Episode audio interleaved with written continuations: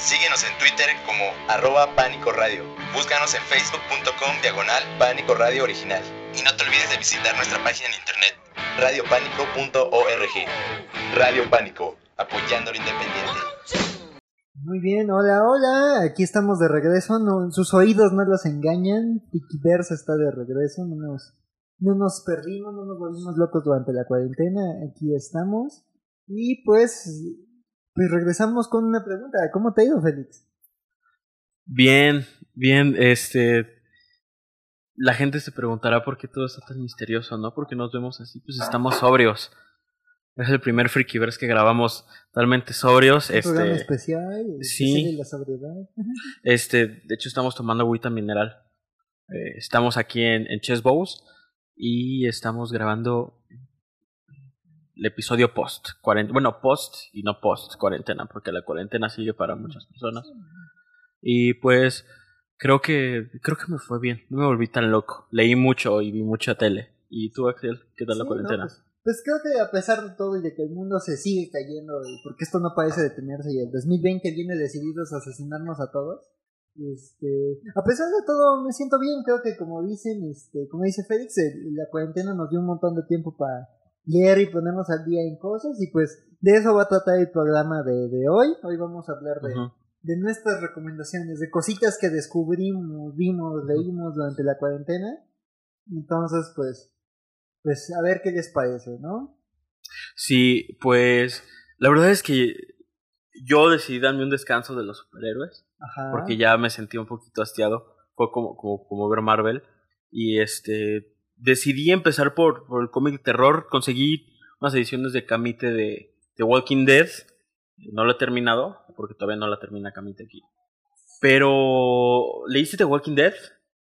Me la leí al inicio, justo cuando, antes de que empezara el furor de la serie de televisión, pero me leí, avancé muy poquito, o sea, creo que me quedé hasta antes de, cuando los caníbales, antes de conocer a este Negan, ahí me quedé yo en el cómic, fue pasando el gobernador, entonces, este, digamos, llegué muy poquito, o sea. No, pero es lo mejor. Si leíste lo mejor de The Walking Dead. Sí, fíjate que yo, que yo la leí más o menos justo un poquito cuando estaba lo de la serie. Tenía como unos 14 años. Pero ahorita la volví a ver y la verdad, mi opinión, Robert Kickman desarrolla muy bien a, Rick.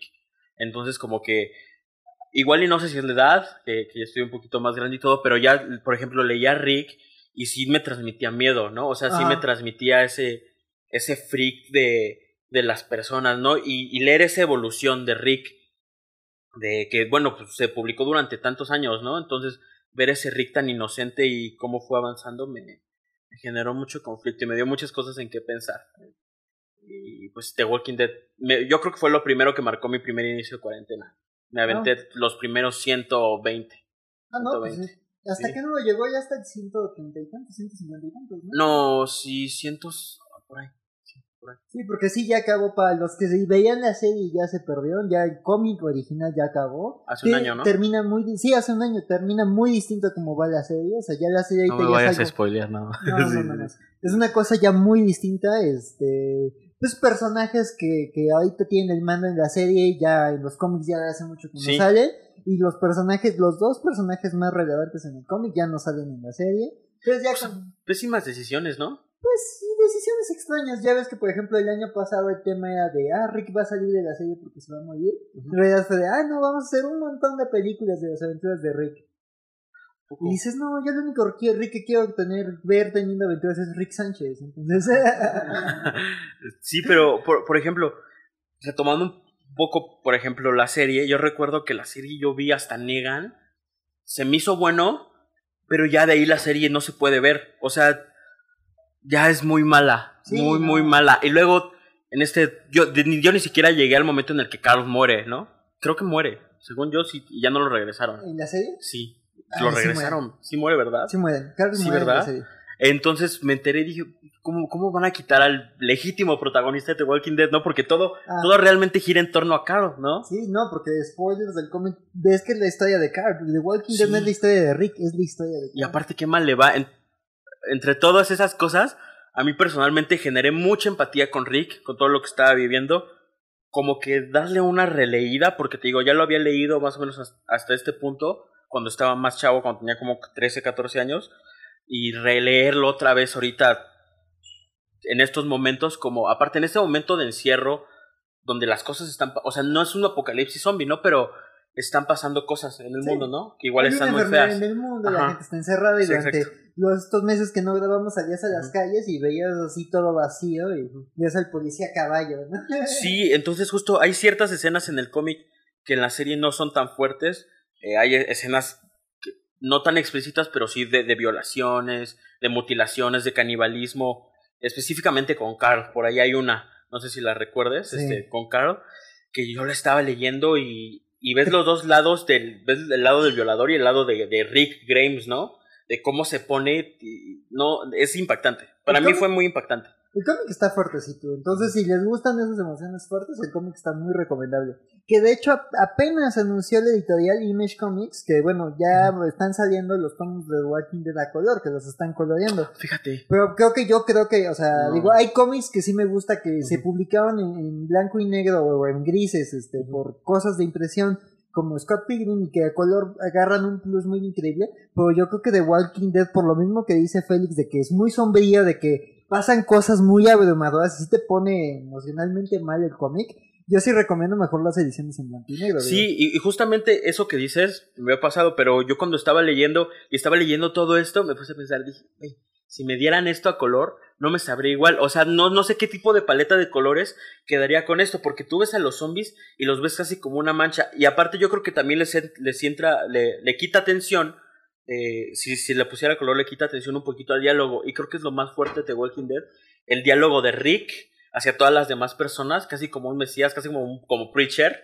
Así, sí. de la forma en la que él se refiere y ya cuando ves ya, ya hasta se te sube el hype, ¿no? Ya cuando lees esas últimas páginas, yo creo en Rick Grimes, ¿no? Y esto es un mundo nuevo, ¿no? Y tenemos que superarlo y es el mundo que quiero para mi hijo, ¿no? Y como que se te sube todo eso, que yo creo que no le pondrías tanto, tanta, tanto énfasis como si fuera color. Y justamente el dibujo de Charlie Adler, porque no sé si recuerdas que Tommy Moore hizo los, Sí. el primer arco, ¿no? Sí, ya después se peleó con... Sí.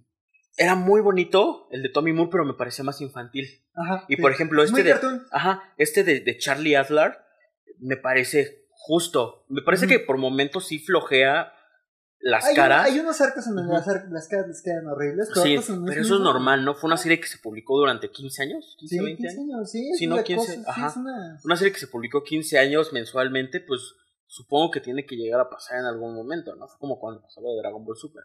Pero, por ejemplo, sí, a mí me parece brutal el dibujo de Charlie Adler, porque hay ciertos dibujos que son de doble página, que, que te- es como si tuvieras la cámara hasta a, a poca fu- profundidad de campo, Sí. ¿no? Bueno, a, gran profundidad de campo, ves todas las montañas o ves zombies a lo lejos y ves los rostros de estos, me parece que el dibujo así en mono es muy notable. Sí, Es muy sí, no, pero como dices, el primer dibujante de Walking Dead, este Moore, sí es como, es más cartoony, o sea, de él les recomiendo que, que si les gustaban los primeros números de Walking Dead, pero decían, "Mm, como que a esta historia le falta algo por el dibujo, léanselo, el primer arco de la serie de Deadpool, creo que del 2011, que le hizo Moore, es Deadpool contra zombies de los presidentes de Estados Unidos, Ah, ni idea. es divertidísimo. Sí. Pero ahí justo, ahí el, el tono como grotesco, las tripas y todo se ven muy realistas, pero al mismo tiempo tiene este toque cotorrón y disfrutas. No es la mejor historia, porque también esa serie de Deadpool agarró sabor hasta mucho después, pero el dibujo es muy bonito. Y dices, ah, mira qué bonito ver al, al zombie Benjamin Franklin dibujado por este señor, ¿no? Entonces, ese es como un complemento, pero sí, o sea, The Walking Dead es una serie que les ha- o incluso si no les gustaba la serie, leanse el cómic. O sea, si dicen, "Eh, ya está muy... El cómic me- es muy superior. El cómic es muy, Muy, superior. muy sí, superior. sí, sí. Por donde lo veas. Y te digo, es un cómic que creo que, guardando las distancias, creo que va para este año que promete Apocalipsis. Sí, y, co- y como data, si igual les gustó, por ejemplo, Marvel Zombies, que igual lo escribió Robert Kirkman, eh, The Walking Dead es expandido, ¿no? Porque de hecho se habló mucho, ¿no? Si, si le dice, no, no, no recuerdo quién lo decía, viene un tomo que, que se fue mucho para allá, ¿no? Que dijeron, ¿cómo pudiste hacer esto con, con los personajes de Marvel, ¿no? Los hiciste muy grotescos, los hiciste muy, muy así, ¿no? Entonces yo creo que Marvel Zombies es una versión muy reducida y muy leve de todo lo que se escribió en The Walking Dead. Entonces, podrían calar con Marvel Zombies. Si le gusta el tipo de humor un poquito ácido de, de, de Spider-Man sin una pierna y ves que se están comiendo la pierna de Spider-Man, Sí. de Iron Man, entre todos se pelean por carne, yo creo que por ahí puede ir un poquito más de comedia. Muy bien. Eh, bueno, eh, yo ah, me toca a mí dar una Sí, recomendación. Yo les recomiendo que le, eh, yo es, durante esta cuarentena, sobre todo durante los primeros meses, este, pues me quedé sin clases, este, o, o luego pues ya tuve que regresar a clases en línea. Pero pues ya más bien yo pasaba mucho tiempo en redes sociales y, y redescubrí, porque ya lo había leído en, en tomos y en, y en Vice, un cómic que se llama Meg, Mog y, y Búho, Meg, Mog and Noel, que es de una de un, eh, un, ar- un artista este porque es queer este australiano llamado Simon Hanselman. Es un cómic loquísimo es básicamente el cómic en general son las aventuras de una bruja una bruja un- que su novio que es su gato llamado Mog y su roomie que es un búho viviendo aventuras de lo más junky de lo más extraño súper psicodélica súper mala leche porque todos son unos seres humanos horribles bueno no seres mágicos porque no son humanos horribles, pero es como una serie muy divertida, es como una sitcom muy mala leche.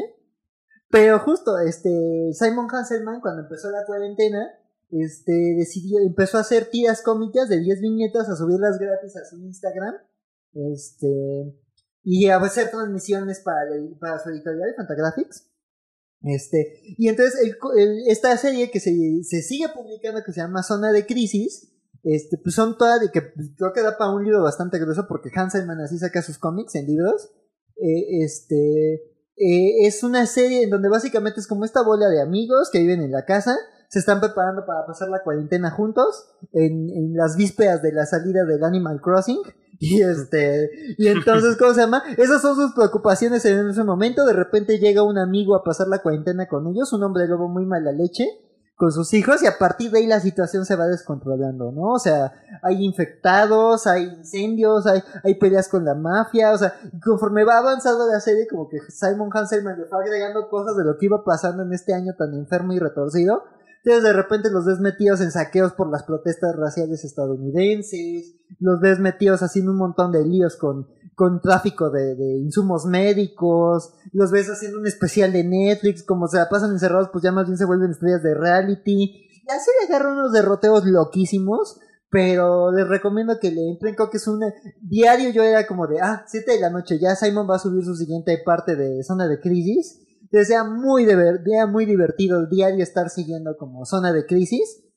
Y, pues les recomiendo eso, también es un cómic muy raro, si les gusta como toda esa onda, este, más lisérgica, locochona, este, les recomiendo que le hinchen un ojo a cualquiera de las series.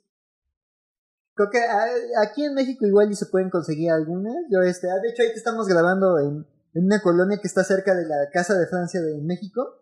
Aquí hice un evento de cómics, este, cuando a inicios de año, ah, tan lejano se ve febrero. Y yo así de, ay, no traigo dinero, quiero comprar. Y trajeron los libros de Simon Hanselman y yo me quedé así como, "Ah, qué mal. De repente corte, ah, cuarentena y estarlo viendo gratuitamente en Instagram. Entonces, pues esa creo que es una, un poco, una poco convencional recomendación, pero que a mí me mantuvo muy entretenido. Porque justo es, es una historia, es una sitcom muy, muy loca, muy loca. Es como, esta serie de, esta película de Will Smith, la de Brillo, que es como un mundo de realista pero con seres mágicos. ¿No Ujú. viste esta película horrible? No. Ah, qué bueno. Es Will Smith como un policía orco, pero hay elfos y así que- Ah, sí. Ajá, hay hadas y, y hay y orcos y así. Aquí pero bien hecho, o sea, sin, sin ser tan pretenciosos como David Ayer o el guionista. Este, aquí es como, de, ah, pues hay brujas y hay seres de reptiles que son personas trans y hay hombres lobos y hay enanos y duendes y cada quien está en su rollo y más bien es como, de, ah, lo importante es que nosotros se nos acabó la mota. Ah, no, es que ya no tengo dinero porque salió el nuevo Animal Crossing y cosas así. Ah, mi mamá está enferma, pero pues, ¿qué le vamos a hacer? Es muy, es muy raro, entonces les recomiendo que ahí si lo leen, ahí nos, nos, nos den sus comentarios, ¿no? Sí, sí, sí. Pues bueno, ahí está la segunda recomendación. ¿Puedo repetir el nombre? Meg, Mog y Búho en Instagram, en el Instagram de Simon Hanselman y la serie se llama Crisis, Zona de Crisis. Zona de crisis. Me llamó la atención, lo voy a leer. Yo, algo que no habíamos comentado, y este, y ahorita me estoy acordando que leí, pero ya lo te- ya está, lo tengo muy mal viajado. Este, seguí leyendo The Voice. Ya habíamos hablado de The Voice en el segundo. En el segundo episodio- En el segundo episodio de Frikiores habíamos hablado de The Voice. Yo no había empezado a leer el cómic. Leí Voy en The Long Ride, es el 9 más o menos. Ajá, sí. Ya cuando empiezan a hablar con. Ay, ¿cómo se llama este güey? El, el mayor. Uy, ¿no. No, no, de, de, de Butcher. El, el que estaba Ay, antes. este, ay, el de la CIA. Ajá. Sí, Este, Mallory. Mallory. Mallory, sí. Sí, sí, sí. Greg Mallory. Greg Mallory. Este, ajá. ya cuando empieza a contarte toda esta historia que ya tiene, que es un poquito Guerra Fría, que es un poquito ya la- Vietnam, Segunda Guerra Mundial, me perdí. O sea, sí, no, abiertamente me perdí. Me, yo creo que me quedé entendiendo perfectamente pasando Hero Guns, el tomo que sigue de Hero Guns, y de ahí ya no entendí qué pedo. O sea, ¿a ti te costó trabajo leerlo la primera Es vez? que yo he pasado el primer arco de The Boys. ¿Cómo? No, no, no me he echado The Boys todo. ¿No has terminado The Boys? No he terminado. En cómic no he terminado The Boys. ¿En dónde vas? Apenas voy a empezar Hero Guns.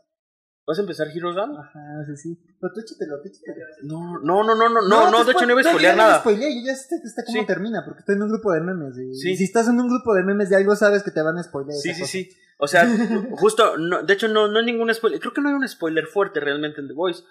Al menos no sé, no sé, tal vez al final sí. Hay uno, ya me lo Tal pero no tal te vez- voy a decir. ajá. Pero ya, ya empiezan a meter cosas. Porque, por ejemplo, yo recuerdo, lo recuerdo, recuerdo mucho que estaba leyendo, creo que es el 4, que es, eh, no recuerdo el nombre del título, pero yo lo estoy leyendo en los de Panini, donde te explican que estos güeyes, todos recordamos la escena de, de la, la de Amazon, del, del avión, ¿no? Es una escena fuertísima. Pues como en el, más o menos en el 4, te platican lo mismo, que igual se fue hacia, hacia el puente de San Francisco, pero ya te cuentan que ya, o sea, te, te expanden el Legend, te expande todo el mundo de The Voice, porque tú conocías esto, ¿no? Conocías lo que te había dicho Butcher, Ajá. todo esto, pero cuando te lo expande Legend, es como ves que, que, que Bow America tiene conexiones con todos lados, a mí me voló la cabeza, o sea, dije, güey, lo que estoy leyendo ya va más allá de un cómic de superhéroes, ¿no? Sí, que, no. que realmente es una parodia, es un Es anticómic, como un anticómic de superhéroes. Es que el ¿Podemos guionista decirlo? estaba tan harto de las grandes Ujú. editoriales que es como de nos lo vamos a acabar Ajá. y vamos a burlarnos de todo, de sus orígenes. O sea, pues ya, por ejemplo, Sí. en la segunda temporada de The Boys que ya sale también en estos días, septiembre, en septiembre. viene, sí. viene este Stormfront, que es este personaje que es como el pasado nazi de los superhéroes. Sí, y, ju- y justo todo eso de Stormfront y todo de, de los rusos y todo esto lo disfruté mucho, pero te digo, en algún momento me perdí. Bueno, qué interesante que tú también lo estés leyendo para que lo podamos platicar en un episodio, porque hay un momento en el que ya te empiezan a hablar de tantos altos mandos, te empiezan a dar tantos nombres, tantas referencias a, a la Segunda Guerra Mundial. Y de plano no, o sea, ahorita mi, mi, mi, mi, mi meta es terminar The Voice, por terminarla y volverla a releer hasta Sí. que la entienda, porque está muy, muy, muy metida. Gar Tennis es increíble para contar cuestiones de guerra. Ya cuando empieza guerra ya, ya no, No, es que él, nada. él es lo que escribe, cosas de guerra. Ajá, Sí, sí, sí. Gar, Gar Tennis es- está muy, muy, muy cabrón. Sí, cuando ya había mandado al demonio Marvel, regresó a hacer una miniserie de Nick Fury. No Sí. la he leído, pero dicen que es buenísimo. güey. Dicen es Gar- Garth Ennis a su- a- at his best. O sea, que dicen, sí, claro, él tenía que escribir a Fury.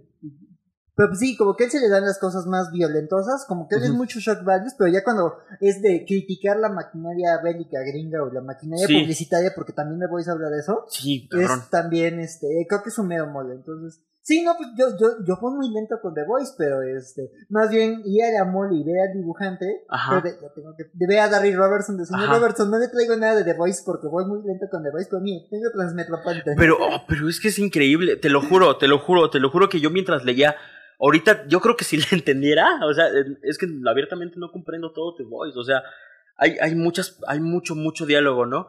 Pero los primeros, yo, los primeros cinco que leí, Ajá. como que esto es lo mejor que he leído hasta ahorita. O sea, yo leyendo Gartenis y ese desarrollo de miste- mis- misterioso de Butcher, que sabes que es un que es totalmente el badass, pero que es cabrón y que, que realmente no es bueno por donde lo veas. Ajá. O sea, no Sí, tiene no, no, es no. bueno y ves y, y ves todo desde la perspectiva de Huey y, y como que lo ves y no lo ves y te habla The Legend y lo ves a través de sus ojos, como que te amplía un mundo que no lo había encontrado ni en Marvel ni en Marvel ni en DC. Sí. Pues es que es la respuesta, Marvel. Sí. sí, sí. sí. Sí, entonces cuidado con Voice.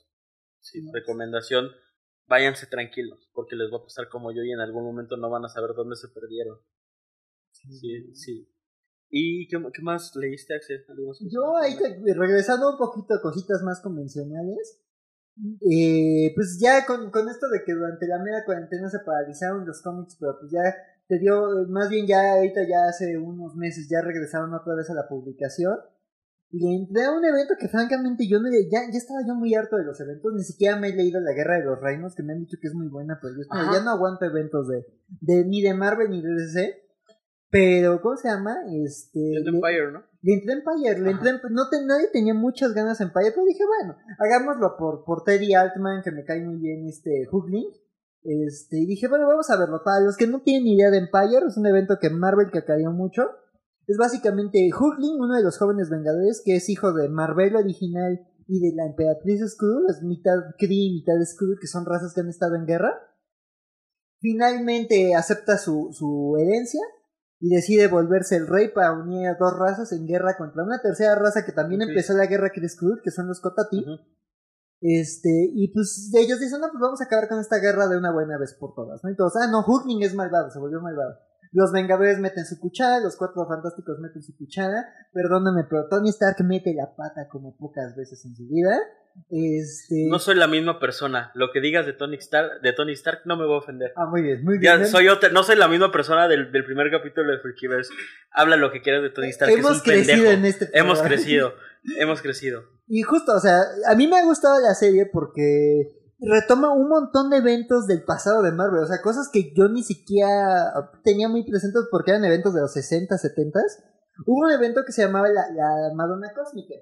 Es la, la Madonna Cósmica, sí, la Madonna Cósmica y luego el Mesías Celestial. En donde Mantis, la de Guardianes de la Galaxia, Sí. pero pues antes de, eh, cuando era Vengadora, porque en los cómics es muy distinta a la de las películas, se, embara- eh, se embaraza de un Vengador llamado el Espadachín, pero a estas alturas el Espadachín ya está muerto y su cuerpo fue reanimado por esta raza, los Kotati. Entonces ya es mitad planta, cadáver humano. Entonces Mantis tiene un bebé que está pronosticado a ser el Mesías Celestial, los. Kotati. Entonces, este Mesías celestial dice, no, yo llamarte de que nos maten, llamarte de los seres vivos, llamarte de los seres humanos, bueno, de los seres basados en animales, este, ya todo el universo va a ser plantas. Y de repente le juega chuequísimo a los Vengadores, aprovechándose de que los Vengadores quieren a su mamá y de que él fue prácticamente el primer bebé nacido en los Vengadores. Cosas te digo, o sea, lo- y, de repente le da la vuelta y ya cuando ves tienes a la Tierra invadida, a los Kree Skrull despedazados y a los Kotati amenazando con causar un genocidio cósmico y tremendo. Y dices, la verdad es que no esperaba mucho este evento y tiene cosas interesantes, Sí. ¿no? O sea, He visto tus memes. Regularmente subes memes. el, el- el- el evento me ha inspirado a hacer memes, este. Y el evento está cotorro, o sea, creo que los Vengadores y los Cuatro Fantásticos como que pasan en un segundo plano. Y más bien la historia es como, más bien los personajes principales pasan a ser Hookling, Wiccan, este, esta pareja de jóvenes Vengadores. Wiccan es el hijo de la Bruja Escarlata, también es alguien de peso pesado, pero pues que vivía a la sombra del papá, bueno, de la mamá en este caso. La Capitana Marvel y hay otros personajes que son los que están resolviendo el conflicto. Entonces la miniserie, la, la serie agarra sabor, además salieron hay unas miniseries muy interesantes. De los Cuatro Fantásticos me encantó mucho porque es Franklin y Valeria dirigiendo su equipo, por primera vez Ujú. ellos dirigiendo a los Cuatro Fantásticos, haciendo equipo con Wolverine y Spider-Man. Este, y pues ve- ves las dinámicas, ¿no? Y pues los Cuatro Fantásticos, para los que no saben, Wolverine y Spider-Man junto con Hulk y Ghost Rider estuvieron en los Cuatro Fantásticos.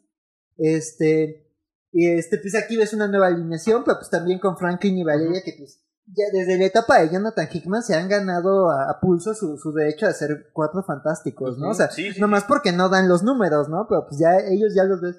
Eh, te digo, y entonces eh, la No. miniserie de los cuatro fantásticos también no tiene pierde y además es como ellos están cuidando a unos niños Kree, a una niña y a una niña Skrull y a un niño Kree que están eran pequeños gladiadores y, este, y recreaban la guerra Kree Skrull. Entonces la serie está muy bonita, muy humana. Hay una hay un momento en la serie en la serie principal de Empire donde le pasan cosas muy feas a She-Hulk, muy feas, o sea, yo quiero mucho a She-Hulk por la serie de Charles Soule. Este, le pasa una cosa bien espantosa a She-Hulk y ves a la mole llora, hace un momento de la mole así como de te quiero amiga, pero pues no, tú y yo nos tenemos que echar un tiro. Ves a la mole contra She-Hulk, que también han sido cuatro fantásticos ellos dos. Este, bueno, creo que She-Hulk reemplazó a la mole un tiempo. Este, entonces, o sea, sí, es, sí hay, hay momentos pegadores. Y la miniserie de Empire que me volvió loco porque no tiene, tiene poco que ver con, con la serie principal de Empire, pero es divertidísima. Es Empire X-Men. Eh, Ujú. Creo que es, o sea, de todo lo que he dicho es como la miniserie que más me gustó. La bruja escarlata va a Genosha, trata de enmendar. Ella dejó sin poderes un millón de mutantes. Y ella dice: Bueno, voy a revivir a 16 para, para compensar el error. En Genosha hubo una masacre. Y de repente hace mal sus magias cósmicas. y llena la isla de 16 millones de, de mutantes zombies, mutantes con superpoderes, zombies con, con superpoderes, Como Spider Island. como Spider Island pero con zombies. Uy. y este y zombies con superpoderes. Llegan los llegan los X-Men a investigar, invaden los Cotati y se arma un, o sea, hasta el cómic descaradamente te lo pone. Esto es plantas mutantes contra zombies. Ah, Plantas alien contra zombies sí, mutantes. sí lo vi, sí lo vi. Entonces, Hick- eh, Hickman, como el videojuego, sí, Hickman, y así hasta te aparece una página enorme, plantas, paréntesis, alien, contra zombies mutantes. Este cabrón. Son, son cuatro números, es la pura locura. Salen demonios, salen unas villanas nuevas de los X-Men que muchos odiaban y ya les cayeron bien a todos, que se llaman Hordaculturas, que son científicas que quieren acabar con la humanidad a partir de las plantas. La serie se sale así de olla, es una cuatro números de locura y estupidez. Este, entonces eh, me- se me hizo una miniserie muy divertida. Entonces fue como, ah, mira, la cotorriza estuvo buena. Dice, si quieres leer algo tontorrón, algo divertido, pero que al mismo tiempo como que te explica ciertas cosas sin tan... oh, y puedes entrarle sin contexto. O sea, si no has leído Down of X, hay unas cosas que te van a poner en contexto que vas a entender de, ah, los mutantes tienen una isla y ahora usan medicinas locas y todo esto. Pero te ponen muy en contexto y dices, ah, si te gusta, pues ya le entras a la de que no me voy a callar, Dan of X, este, la nueva etapa de los X-Men, entonces ya como que te- ahí te ponen ciertas cosas que al parecer van a ser relevantes después. Y francamente todos los que salen ahí salen poquito pero brillan mucho, o sea, todos tienen momentazos, Bestia, Nightcrawler, Magic, este, un personaje que crearon para la serie se roba los reflectores de Exploding Boy. No, no, no, es una serie loquísima. Entonces, Empire, recomendadísima. Empire eh, está recomendada, digo, la serie regular igual tiene ahí sus baches, pero está buena. La mini de los Cuatro Fantásticos y la mini de los X-Men. Y regresando a Hickman, empecé a leer, leí el, el- el del asedio, la Ajá. miniserie. Qué buena está. Buenísima, la de los cuatro fantásticos. Toda esta cuestión de Reed Richards conectando con multiversos. Ah, Me la de voló. Oscuro, la de- Sí, ah, sí, la de Reino Oscuro, no es el asedio. Perdón, perdón, perdón. Este, sí, qué buena está, me voló la cabeza, Esa totalmente. mini es buenísima. Ujú. Era una mini por la que nadie daba tres pesos. O sea, era una mini de los Cuatro Fantásticos por un escritor nuevo. De repente todos de, esto es fabuloso, ¿sí? Y, a- Sí, y ahí ¿no? empieza la etapa de Hickman y los Cuatro Fantásticos, que yo amo mucho esa etapa. Y, y leí un poquito de, de Hickman de los cuatro fantásticos. No terminé, me, me quedé hasta donde se va, se va Johnny y la mole, se van de, de vacaciones. Ajá. Leí un poquito, un poquito más aparte de, de la del Reino Oscuro. Pero te digo, o sea, sí me, me impresionó. Me gustó mucho, que es otra de las cosas que queremos hacer y que no hemos terminado. Tenemos pendientes el capítulo de X-Men, que esa es mi culpa totalmente, porque no he leído House of X, porque estoy esperando, porque no puedo digital. O sea, es mucha información para procesar Sí. eh, digital y yo personalmente no puedo.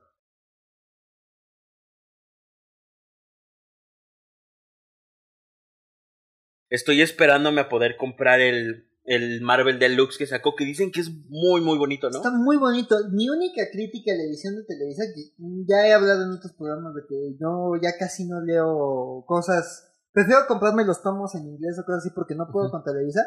Les quedó muy bien el tomo. Sí, Sí. está muy retuto. Mi única queja es que dejaron fuera una, una sola página, que es en donde viene la explicación de cómo leer el alfabeto tracuano. Mm, ujú. Pero mm, si yo es lo que muchos dicen, que seguramente no se aventaron el rollo porque como está pensado en lengua inglesa el alfabeto, no este no adaptaron caracteres este en español, o sea, como la y la W, cosas así para quedar el lenguaje.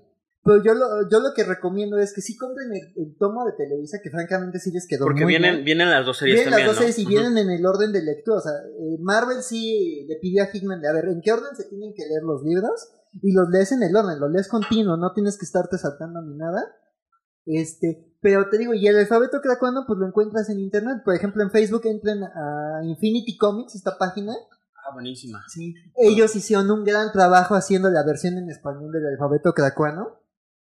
Porque pues son fans que les aman a Hickman. eh, Este, saludos a Jagger el tierno de Infinity Comics. No, Este, hay mucho que yo quiero, ahorita más adelante vamos a hablar de algo, pero tengo mucho que agradecerle a Infinity Days pues, sobre Ah. algo.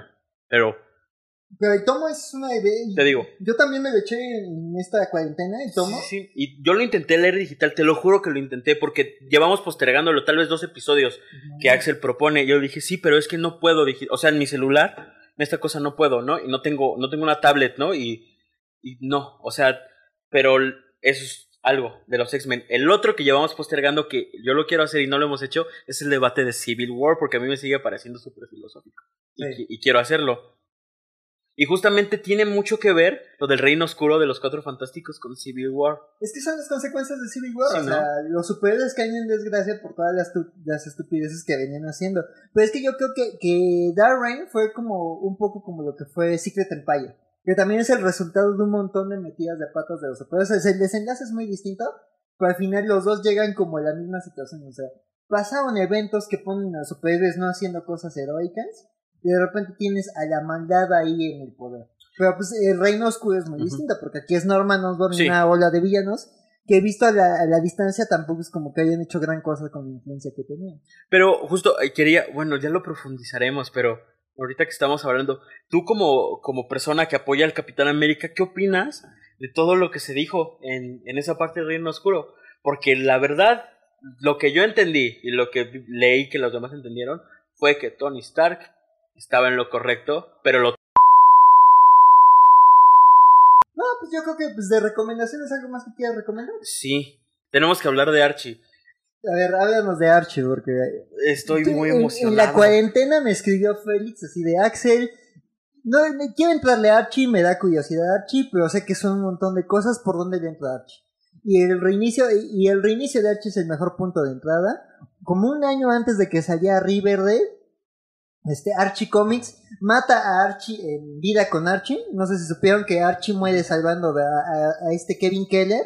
Para los que ven Riverdale saben quién es Kevin Keller. Este, este personaje gay que se estaba lanzando a la presidencia, Archie muere. Y ahí Archie dice, no, pues ya, aquí terminó la vida con Archie. Sacaron algunas miniseries como Afterlife with Archie. Pero dijeron, no, ya esto es un relajo, vamos a reiniciar Archie con ese tono adolescente, pero más contemporáneo. Entonces justo esta Fiona Staples, la dibujante de Saga, y Mark Wade, un escritor la trayectoria es enorme, Kingdom Come, Flash, este, Champions, un montón de cosas, lo dejan a cargo de revitalizar a Archie y modernizarlo, y sacaron varios número uno de Archie, de Torombolo, de Betty Verónica, luego de Sabrina, pero ya como con un tono distinto a Chilling Adventures of Sabrina.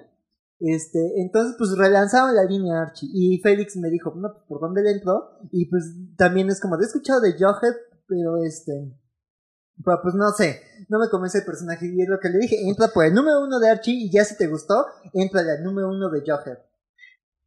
No, es que es increíble. O sea, fíjate, yo creo que son varios factores los que influyeron. Uno que, pues, estaba leyendo cosas muy heavy, ¿no? O sea, había leído The Voice, muchos superhéroes, Watchmen, todas estas cosas, ¿no? Y que llevaba cargando. Y de repente leer algo tan simple y tan bonito como Archie Sí. es como, como respirar, ¿no te parece? Porque además el número uno de Archie es muy bonito, porque es Sí. Archie presentándose. Hola, soy Archie, soy un súper torpe, soy el pelirrojo eh, este, simpático de la escuela, pero soy súper torpe, me meto en problemas, mi mejor amiga es Betty, este, mi mejor amigo es Jughead, o sea, como Ajá. que te presenta él a sí mismo, y el conflicto es que llega Verónica.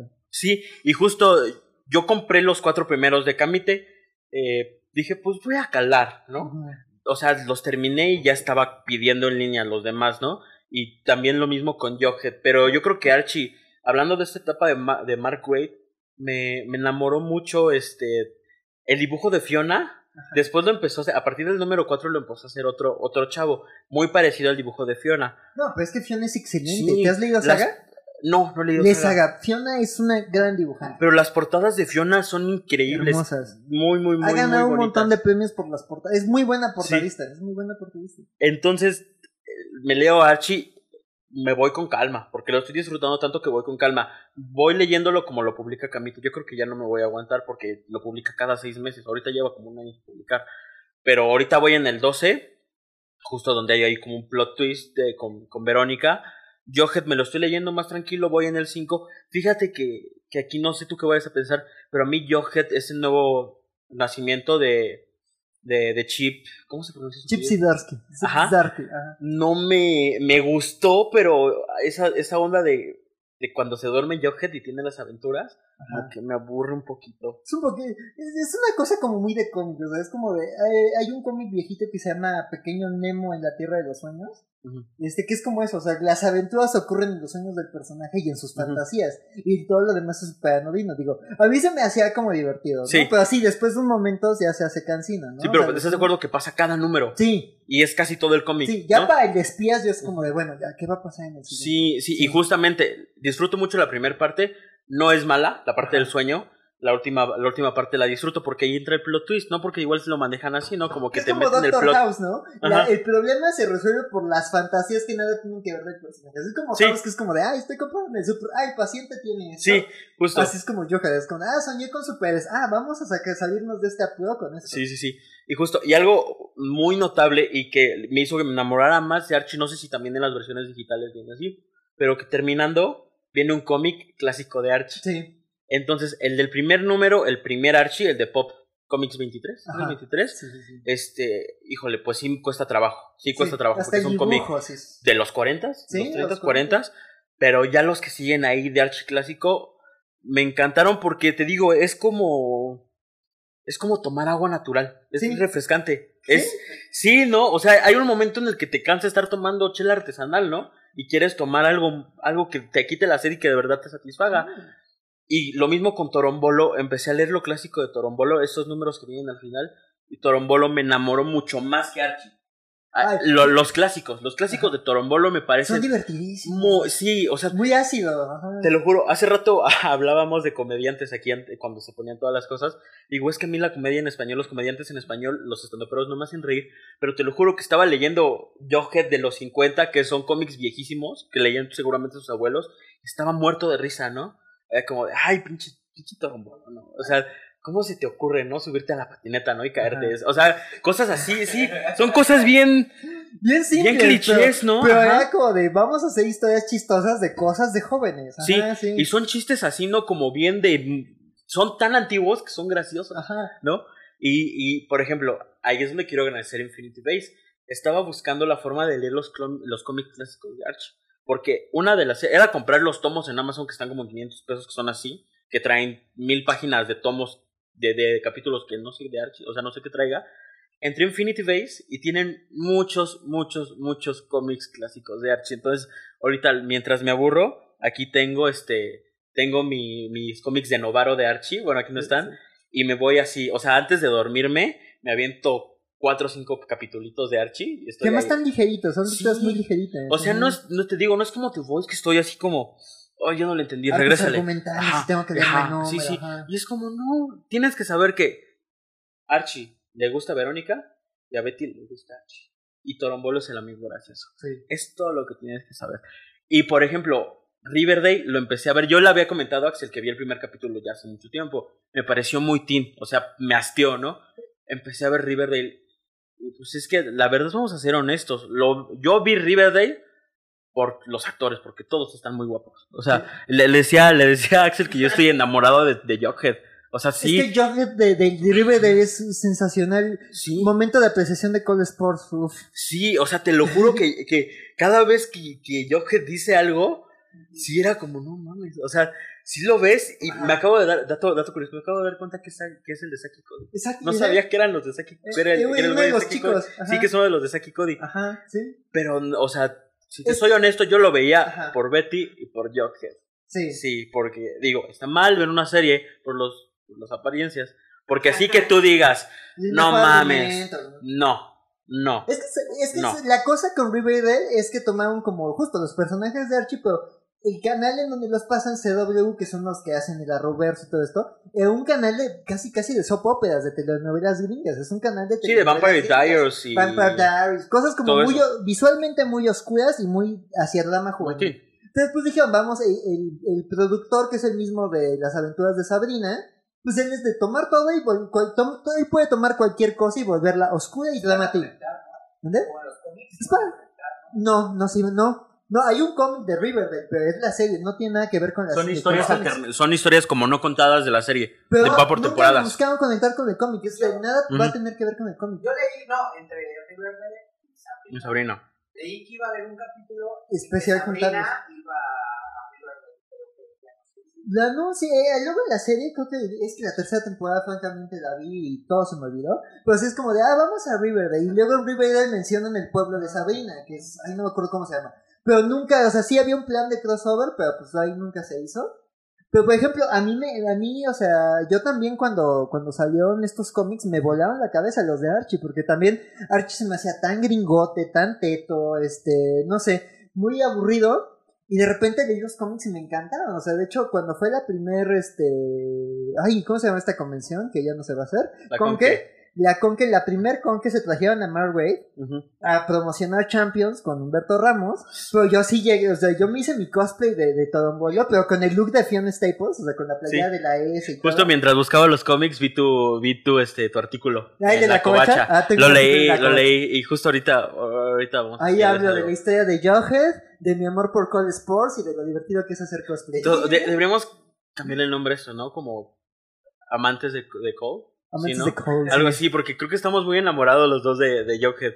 Pero mira, justamente me parece muy interesante el personaje de Jughead, ya que lo leí más atrás, porque creo que se roba, ¿no? Se roba a Archie totalmente, roba. porque cuando leí lo, esto de, de, de Chip, no recuerdo bien el apellido, porque ni lo leo. Soy honesto, lo- te sé que termina en ASCII, ya. Ajá. ¿no? Pero tiene unas frases tan bien construidas. Hay una específicamente que me gustó mucho, que dice que, ay, no sé si tú recuerdas textualmente, dice algo así como que eres quien eres y no Ah. quien las personas creen que eres. Y si no les gusta, Suck para it. eso es la S. S, suck Suck it. Sí. Esa frase No dicen suck it, no dicen suck No, it, pero se voltean a señala ver. ajá, para eso es la S, suck it. Y suck no mames.